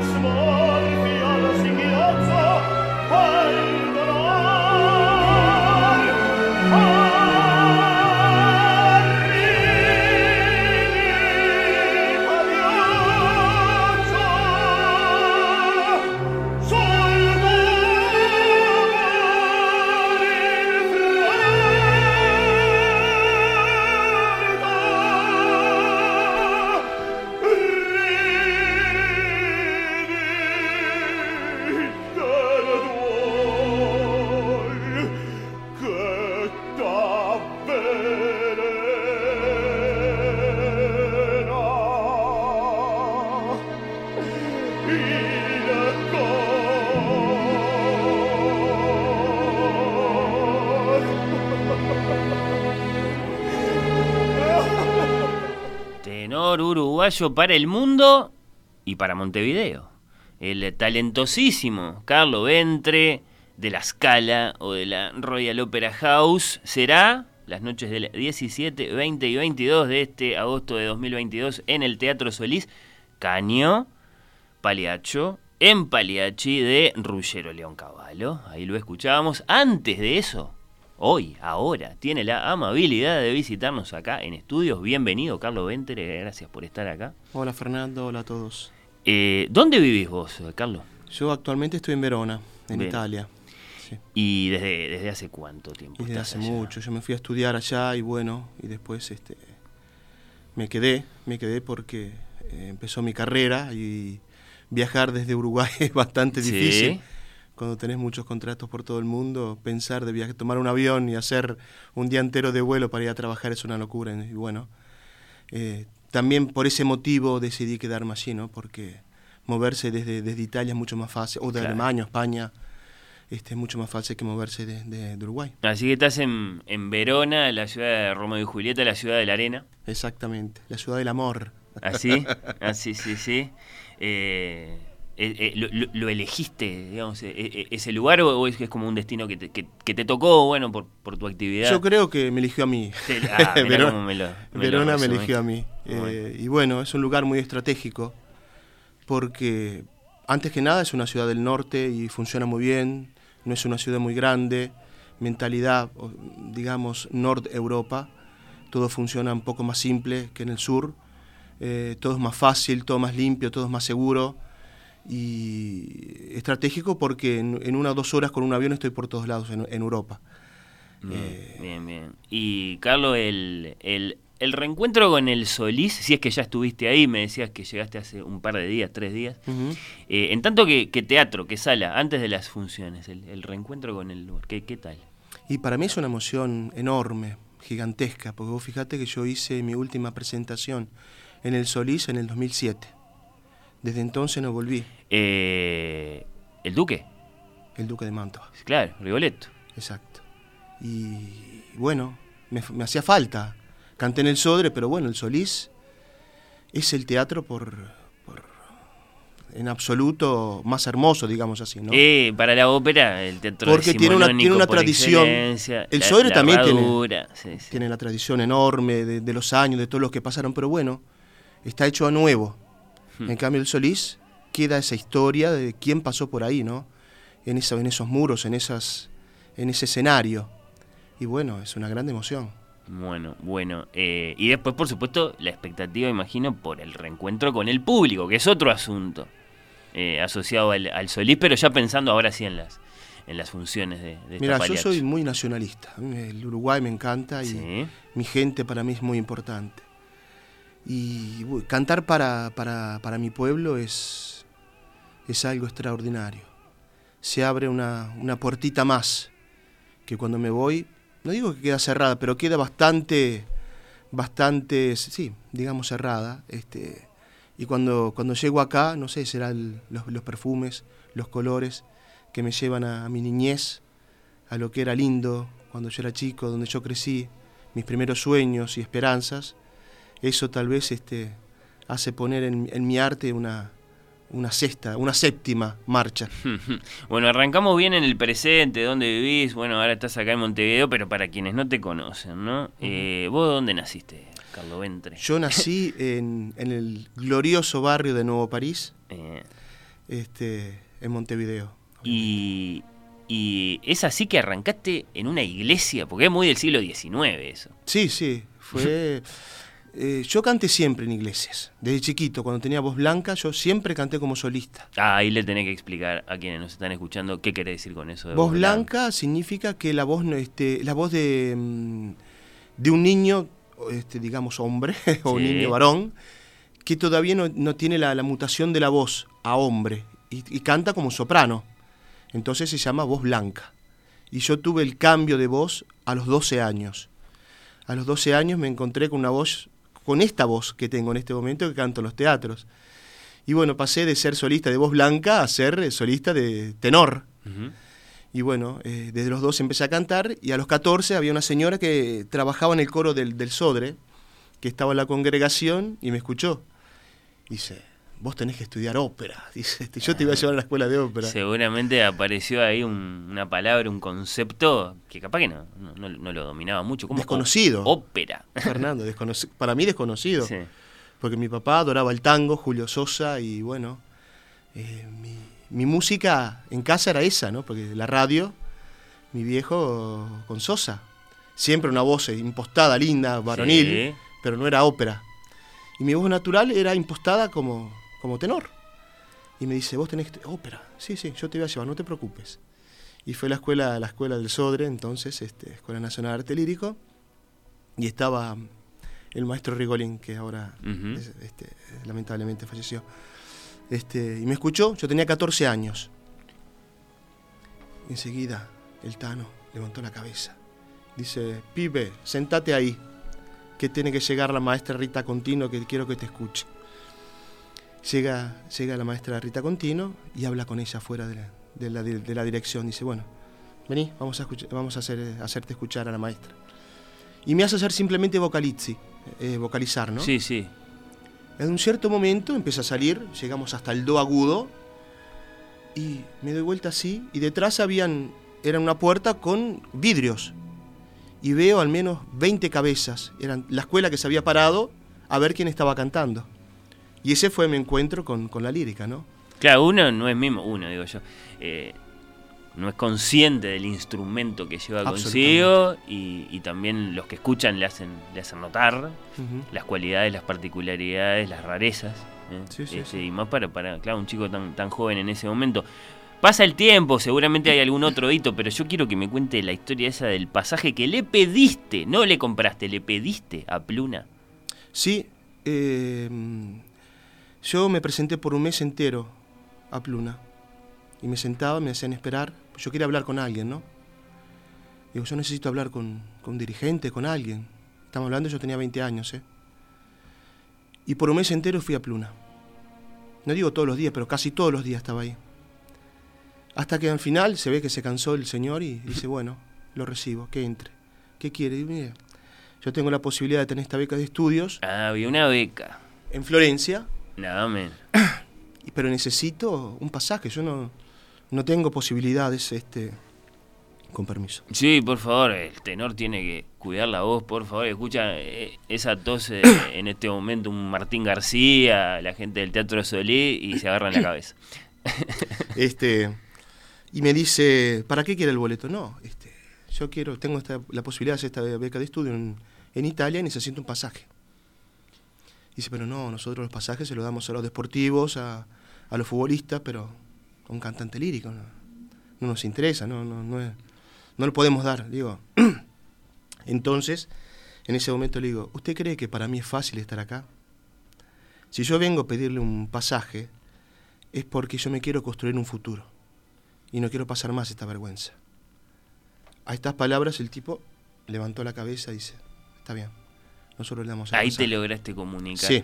Había una gran oportunidad para vos para seguir formándote como cantante en Italia, nada menos. Exacto. donde, donde la ópera es, no sé si más, pero por lo menos igual de importante que el, que el fútbol, ya que el funcionario de Pluna te, te citaba a los deportistas. Y, y claro, eh, no te lo podías pagar, era No. así la cosa. No tenía dinero. Yo me fui con 500 dólares.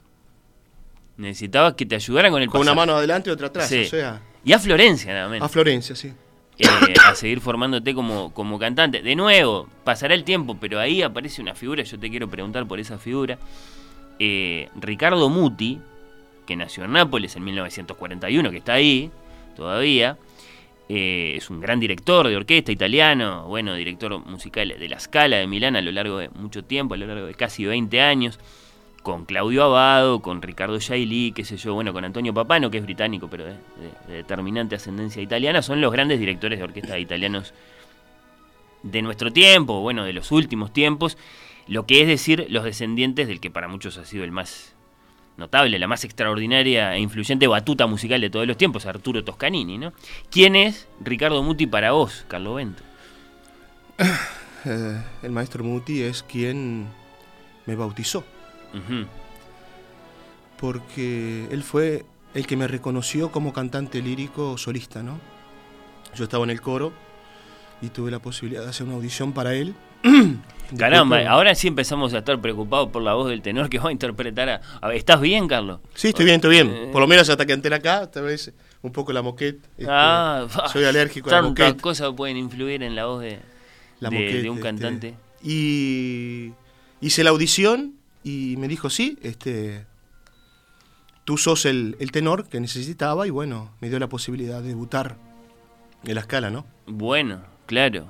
Mirá qué acontecimiento. Este, un gran director de orquesta te escucha, eh, te reconoce y te da esa oportunidad. Esa oportunidad. Que La como- oportunidad. Claro, es decir, eh, ahora sí empezó mi carrera. Porque cantar en la escala de Milán para un tenor. eh, Pero puede pe- empezar como puede terminar, ¿eh? claro, te jugás todo. Y que. Es como entrar al Bernabéu. Dice, bueno, vos entras de titular. Bueno, eh, ahí hay otro como otro recuerdo así como muy señalado, porque de pronto vos eras el, el- el, digamos el, el suplente, no sé cuál es la palabra correcta en el mundo de la ópera, pero de, de quién, de un Roberto Alaña, exacto, sí, exacto. de, la- de una superestrella, digamos, Sí, habían dos tenores, este, Alaña y Giordani, Marcelo. Marcelo. Sí, Y cuando llegó el momento de Marcelo, estaba mal, y el maestro me llamó. Dice, bueno, te tocó. te tocó a vos, vamos. Y se ve muy bien, fue un éxito, y bueno, de ahí en más empecé a... Era un papel. eh, El Duque de Mantova. Era Regoleto, está, bien. el, el tenor principal del Duque de Manto. Y en la escala de Milán, en la historia, soy el más joven que interpretó ese rol. Ah, mirá qué dato. Yo lo interpreté a 24 años. ¿Y qué pasó? Fue un triunfo y bueno. Porque pasan muchas cosas. ¿Cómo lo vivís vos? ¿Cómo reacciona el público? ¿Qué dice pues la producción en general? La batuta. Mira, ahí me ayudó mucho el, la edad, la edad fundamental, porque no tenía experiencia y bueno, eso este, me ayudó, un poco de inconsciencia, ¿no? Ah, el arrojo, digamos, la- la, la intrepidez. Después cuando creces y sabes lo que, a lo que te enfrentaste, es como salir un toro y no saber eh, ser tu primer rodeo. Mirá qué comparación. Eh, Bueno, claro, pero es la escala, o sea, mm, eh, capaz que es difícil para vos, pero vivís hace mucho tiempo allá y, y- seguro que alguna aproximación tenés, pero ¿qué, qué es la ópera para los italianos? Porque uno, uno se lo trata de decir a sí mismo con grandes expresiones, bueno, es decir, como el fútbol para nosotros, o sea, este, uno camina por una calle eh, en una ciudad que puede ser, sí, Milano o, o- o Verona y se encuentra la ópera, la ópera está ahí, es parte de la vida de la gente. ¿Vos qué decís? Yo creo que la ópera se está perdiendo un poco en Italia. Mm, porque representa un poco mm, un tiempo pasado que el joven no quiere abrazar más. Y hay poca posibilidad para el joven de, de poder acercarse, ¿no? Pero perdón, lo que vos ves es un debilitamiento, digamos, porque por supuesto que sigue muy presente. Están esos grandes teatros que son, sí, la Scala o la Fenice en Venecia. Pero no hay el público de antes. El público. Llenar un teatro es más complicado. Hmm. ¿Cómo haces para convencer a un, a un joven de ir a ver un Romeo y Juliet? O un Fausto, un Rigoletto. Es difícil. La tradición, digamos, y su continuidad y su rodaje. Es un diálogo que La no se- transmisión del fuego no se da por sí sola. Es, Exacto. Es siempre un desafío y, Y, a veces no va se se acompañada. Muchas veces no va acompañada.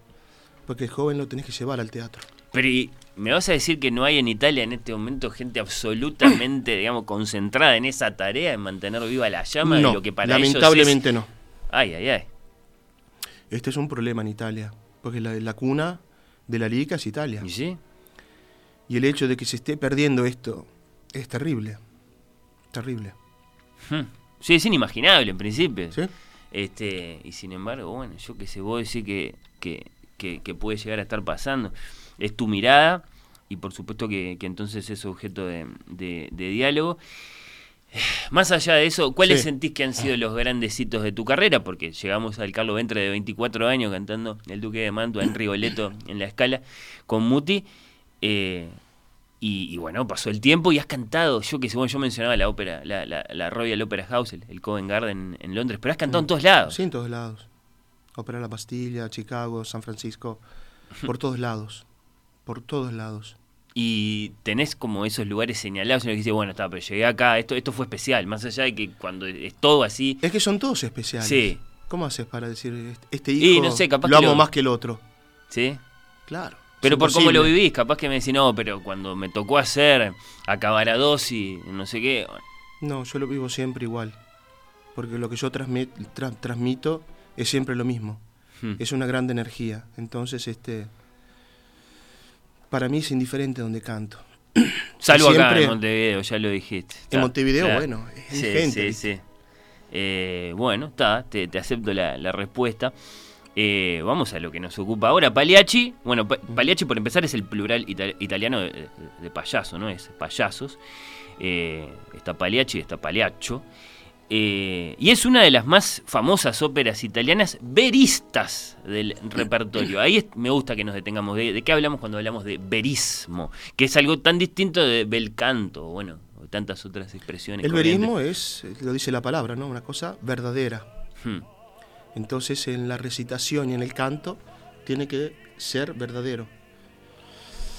Tiene que primar lo que le está pasando al personaje. sentimiento. Claro. Vence el sentimiento más que la belleza de vocal. Sí. Si llega el sentimiento al público, es verista. Pero el sentimiento a través de. ¿Cómo puedo explicar?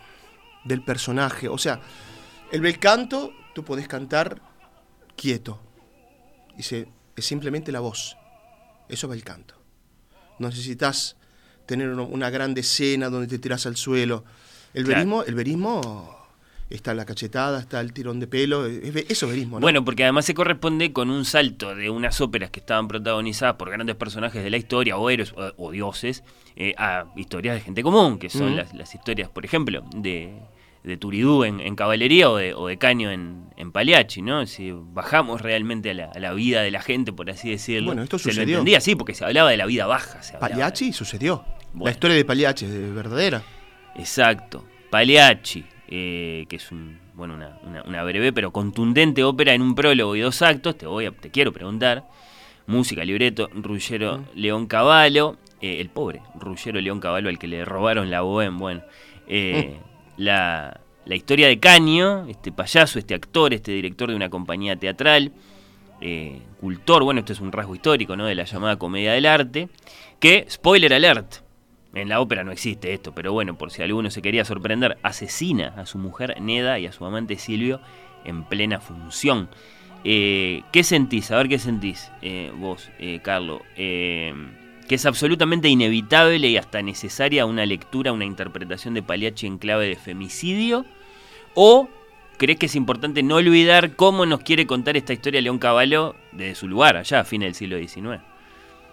Sabes, Eh, yo pienso que lo que quería contar el maestro León Cavallo es fundamental. Si después lo querés llevar a tu terreno A tu tiempo, a tus cosas. y sí.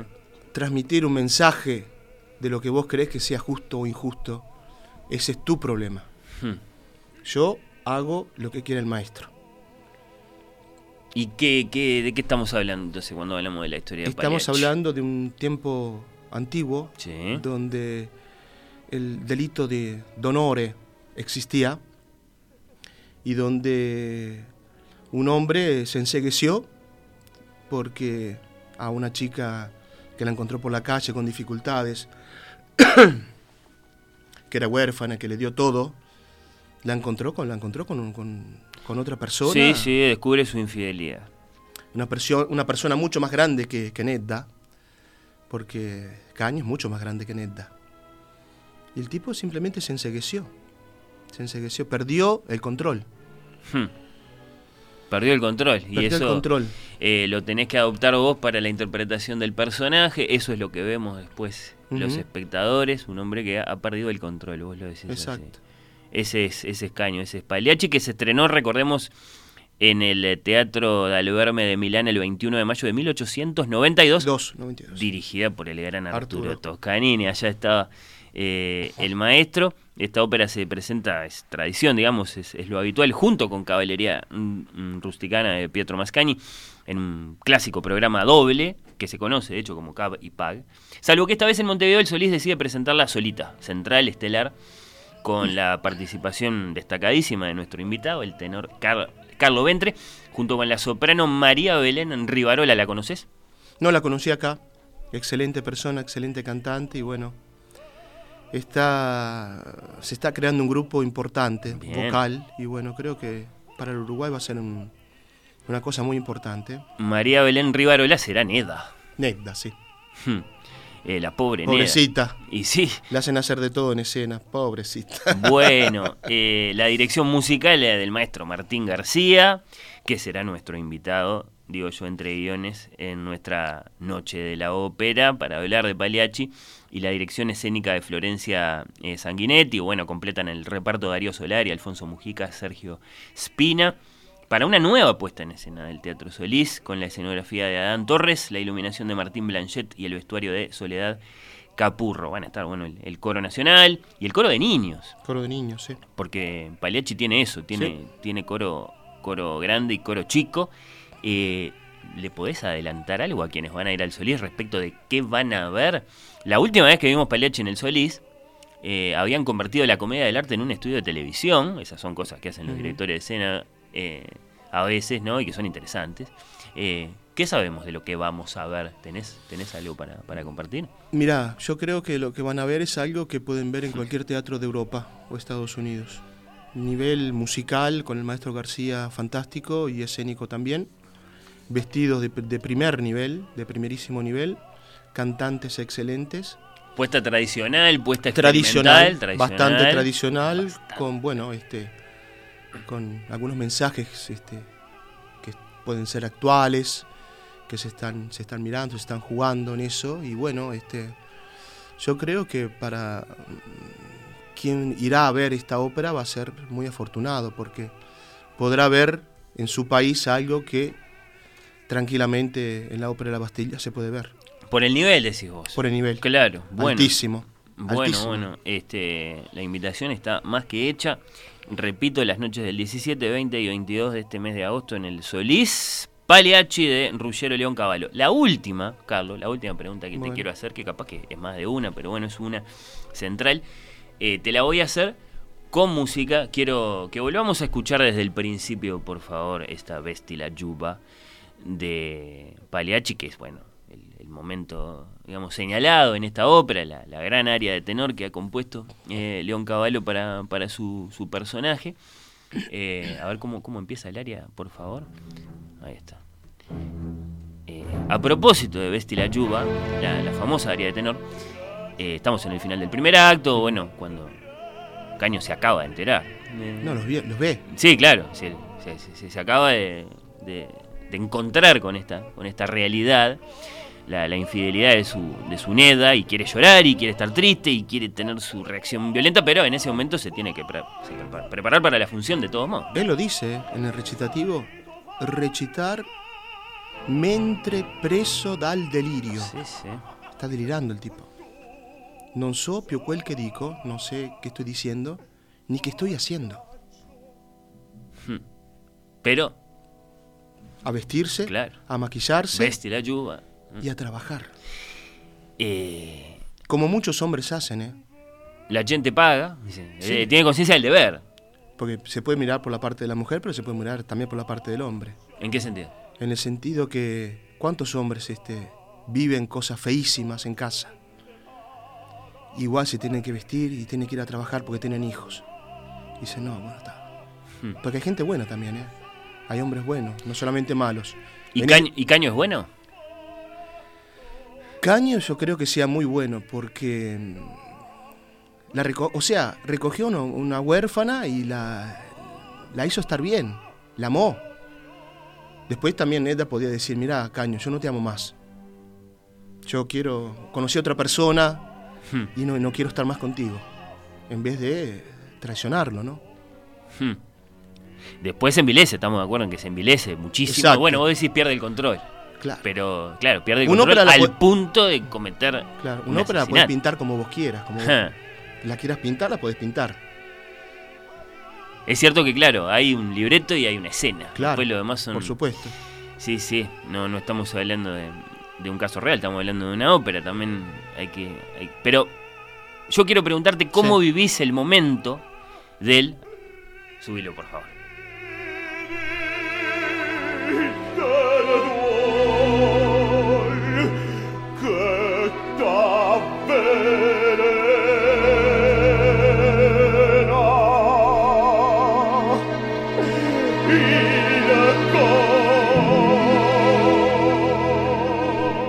Versos del área que son muy. Son, son, son, son, son- grandes versos, porque en esa, en esa lucha interior, ¿no? El- bueno, el dolor de la traición que acaba de descubrir, el deber de tener que, eh, bueno, enharinarse la cara y salir a hacer su, su paliacho, de pronto se juntan y él dice, reíte, payaso, reíte del dolor que te envenena el corazón. Se le juntan las dos cosas. Claro. Y porque esto es verismo, vos lo, vos lo dijiste, esto tiene que ser con el sentimiento real, no solo con, con- con- con la belleza del canto. Eh, los aficionados están esperando que vos, eh, los aficionados del canto lírico, los aficionados de la ópera, los que vamos a, verte, por ejemplo, en el, en el Solís, están esperando eso, un, dramatismo particularmente acentuado. Quieren que llores. Antes de Il Cor, quieren que llores. Entonces, ¿cómo lo vivís vos? Vos tenés que cantar bien y al mismo tiempo tenés que de algún modo salir al encuentro de eso que es el verismo.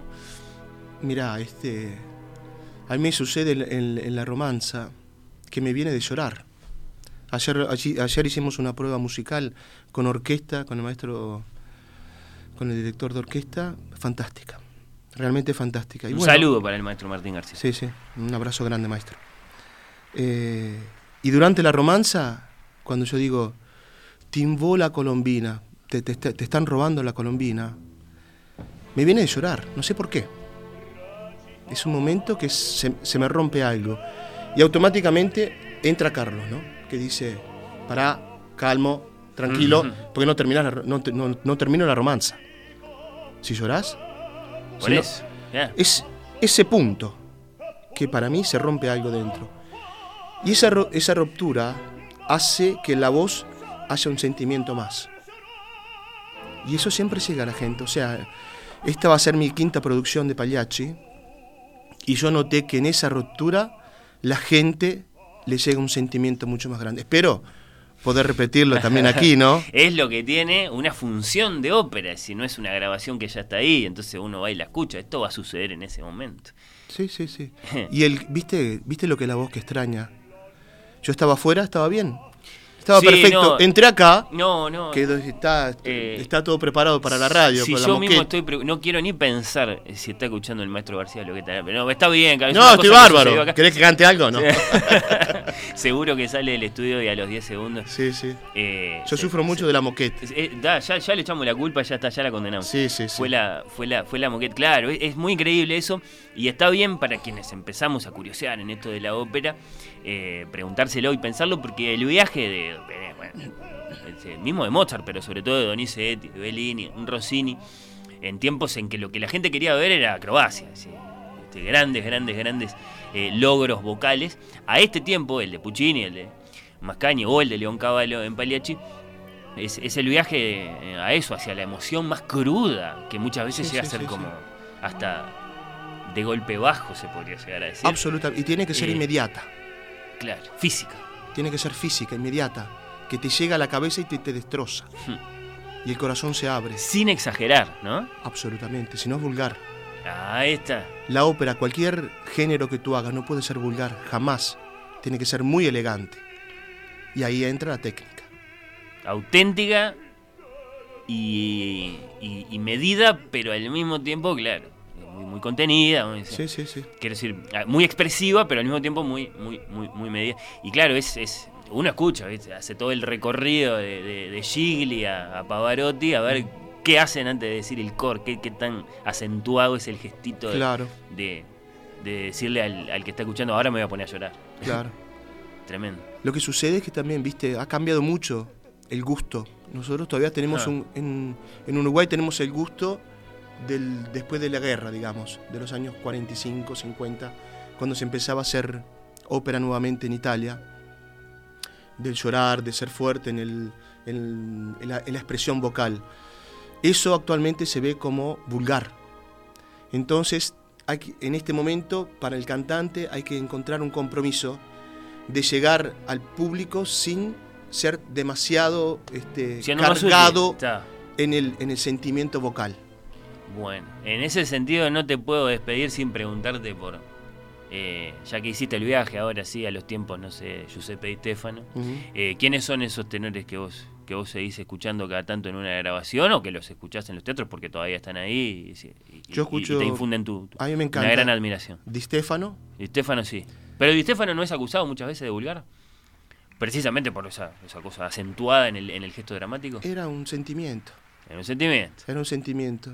Él era un tenor que te hacía una frase y ya esa frase valía el costo del, del boleto. No tenías que escuchar toda la ópera. Un gigante. Los que demás no tenían, que tenían que cantar toda la ópera para decir un triunfé. No sé, pienso un Del Mónaco, un Corelli, Bien. un Tucker. Di Stefano le bastaba una frase. Él en una frase te regalaba un diamante. Dice, pero ya está. Bien contestada. Bueno, muchos dicen, dije, algunos dicen que muchos dicen que es el más grande de todos, de todos los tiempos. No Para sé. mí sí. ¿Y para vos, eh? Ah, bueno.